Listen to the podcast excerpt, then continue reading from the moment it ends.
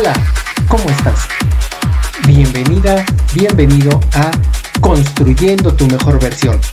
Soy Moisés Pérez Cosgaya. Hoy te comparto un tema interesante y de aplicación en tu vida diaria para que construyas tu mejor versión. Comencemos.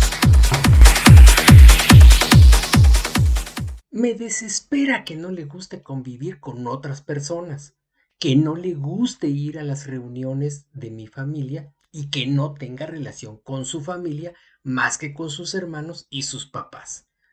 Mis primos le pueden ayudar a poner el negocio que dice que quiere, pero a él no le gusta tratar con ellos. Sé que uno de sus tíos estudió la misma carrera que él y tiene un muy buen puesto, pero como no frecuenta su familia, no recurre a su tío ni para que lo oriente sobre cómo ascender en su trabajo siempre encuentra defectos en todas las personas y con ese pretexto no los trata. No tiene amigos cercanos. Además siempre hace lo que su mamá le dice. La señora se mete entre nosotros, lo convence de hacer cosas sin tomarme en cuenta y solo quiere visitarla. Va a verla hasta dos veces entre semana y todos los fines de semana quiere que vayamos a visitarla. Y cuando vamos a casa de mis papás, quiere regresarse enseguida que porque no le gusta dar molestias. Yo no quería que viviéramos así. Quería tener un matrimonio con más vida social. Todo lo que acabas de oír me lo contó Mari, su relato es ficticio, pero basado en hechos reales. Mari es subdirectora de una empresa transnacional de tecnología y recién se casó con Marco, después de siete años de noviazgo que comenzó en la universidad. Mari me contrató porque quería lograr que Marco la tomara en cuenta sobre su familia en general y sobre su mamá en particular, y además motivarlo y convencerlo de ampliar su círculo social no solo para formar una red de apoyo para sus carreras profesionales y laborales, sino también como soporte para las habilidades sociales de sus futuros hijos. Durante el trabajo que hicimos, le pregunté si ella había platicado sus inconformidades con Marco y cómo lo había hecho. Cuando me respondió, le pedí que le pusiera nombre a lo que le hacía sentir la actitud de Marco. Ella me dijo angustia, coraje, decepción, tristeza. Comenzamos a trabajar sobre ello, pero para efecto de este episodio me enfocaré en la decepción.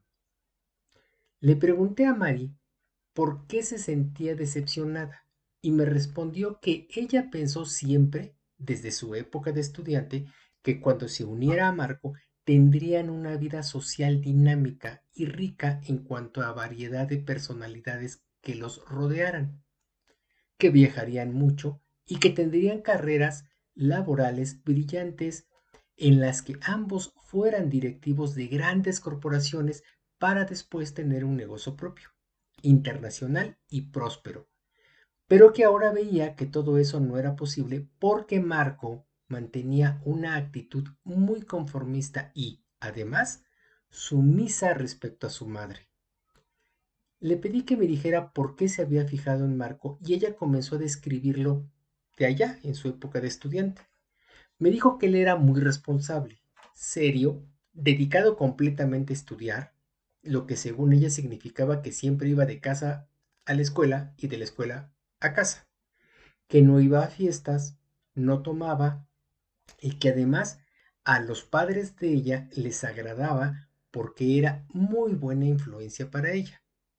Que Marco era muy buen hijo porque nunca le daba problemas a sus padres y que siempre los apoyaba y mantenía una muy buena relación con ellos. Que en varias ocasiones le dijo que no podían salir porque tenía que ayudar a su mamá con algún asunto familiar y que inclusive en tres ocasiones le canceló las salidas ya acordadas por la misma razón, que cuando la presentó con sus papás a ella le parecieron muy simpáticos y que le pareció que amaban mucho a Marco. Recordó una ocasión en la que a él le prestaron el coche de su mamá, aunque Marco pidió el de su papá, porque su mamá le dijo que se llevara el de ella, que le dio dinero y que le dijo que llevara a Mari a ver una película, la película intensamente, a un cine cercano a la casa de Marco, pero lejos de la casa de Mari. Que cuando iban saliendo, Mari le dijo a Marco que mejor fueran a un cine cerca de su casa. Pero Marco respondió que su mamá recomendó el cine más cómodo y más elegante para halagar a Mari. Conforme Mari iba hablando se fue dando cuenta de que había algunos rasgos de Marco que eran los mismos de los que ahora se quejaba. En algún momento le pregunté si Marco era manipulable antes de casarse, y dijo que sí. Luego le pregunté si era manipulable después de casarse, y me dijo que sí. Entonces le hice la pregunta con la que comenzamos realmente a trabajar su decepción. Le pregunté, lo que te molesta es que sea manipulable o que no se deje manipular por ti. Y ella respondió, em, pues eh, sí, pero pues este, pero pues si ya nos casamos.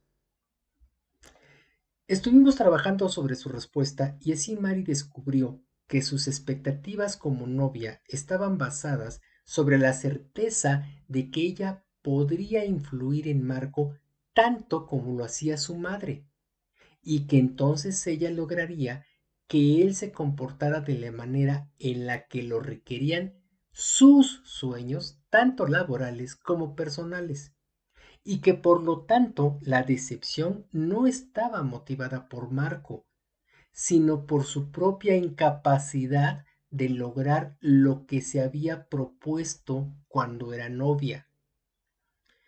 Con ese descubrimiento pudimos enfocar los esfuerzos de Mari en el camino más corto tanto para aliviar su malestar como para hacer realidad sus sueños. Obviamente, la realidad de sus sueños no se iba a basar jamás en manipular a Marco, en aprovecharse de esta característica en el carácter de Marco. No, pero bueno, trabajamos sobre ella. Le di seguimiento a Mari a los cuatro meses de haber terminado su proceso de coaching y me dijo que había mejorado mucho su relación con Marco, que había logrado acuerdos para que él hiciera cambios en su comportamiento, que ahora tenían una vida social más variada y que inclusive ahora Marco comenzaba a proponerle algunas reuniones con sus compañeros de trabajo, lo que le daba oportunidad a ella de conocer gente nueva y al mismo tiempo involucrarse de manera más cercana con las actividades de su esposo. Le pregunté si Marco estaba convencido o estaba siendo manipulado y me dijo que no, que estaba siendo convencido, que inclusive él, precisamente por ese convencimiento, ya empezaba a proponer la vida social de la pareja, de ellos dos. Ya no solamente se dejaba llevar por lo que decía su mamá o lo que decía Mari, sino que ahora él también convencido de las bondades de una vida social más dinámica, proponía ya esta vida social. Como puedes darte cuenta, vale mucho la pena preguntarnos sobre lo que motiva nuestro malestar. En el caso particular de la decepción, enfocarnos en el origen de las expectativas incumplidas y tal vez podamos descubrir que son las expectativas sobre nosotros mismos y no sobre otros las que originan la decepción. Muchas gracias por tu atención. Espero que lo que hoy compartí contigo te haya aportado valor y la mejor forma de aplicarlo en tu vida diaria. Puedo ayudarte a acelerar el camino a tu mejor versión. Contáctame sin compromiso alguno por mis redes sociales. Hasta la próxima.